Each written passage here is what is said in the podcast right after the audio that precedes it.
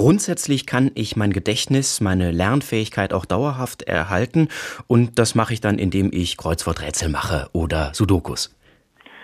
Nein, also Sie machen Kreuzworträtsel und Sudokus, wenn Ihnen das Spaß macht. Äh, also bitte gerne weitermachen. Wenn man sein Gehirn aber generell trainieren möchte, dann ist es viel, viel wichtiger, äh, sich sportlich zu betätigen. Das kann im Übrigen auch durchaus Wandern sein. Das muss nicht nur das Nordic Walking und der Marathon sein. Gerade im Alter sollte man hier aufpassen. Aber regelmäßig Sport zu machen, hält das Gehirn ähm, länger fit.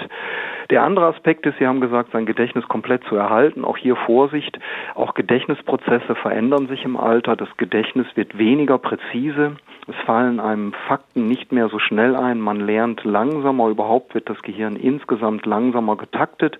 Also auch hier wichtig, dass man realistische Annahmen an sein Gehirn macht. Aber und das ist in Ihrer Annahme richtig. Es gibt tatsächlich Dinge, die man für sein Gehirn tun kann, insbesondere für sein Gedächtnis, die das Gedächtnis möglichst lange auch im Alter fit halten. Und da muss man sagen, dass das genau auch einer der Qualitäten von älteren Menschen ist, weil sie eben ungeheure Wissensmengen im Laufe ihres Lebens abgespeichert haben, können sie auf den Gebieten, wo sie ihr Leben lang viel gelernt haben, auch eine Ressource sein, die wir auch gesellschaftlich weiter intensiv nutzen sollten, um eben diese Menschen mit ihrem Wissen Grenzen auch immer wieder anzuzapfen bei gesellschaftlichen Fragen oder eben auch bei, bei Fragen der technischen Weiterentwicklung, was wie möglich ist. Auch hier können ältere Menschen viel beitragen.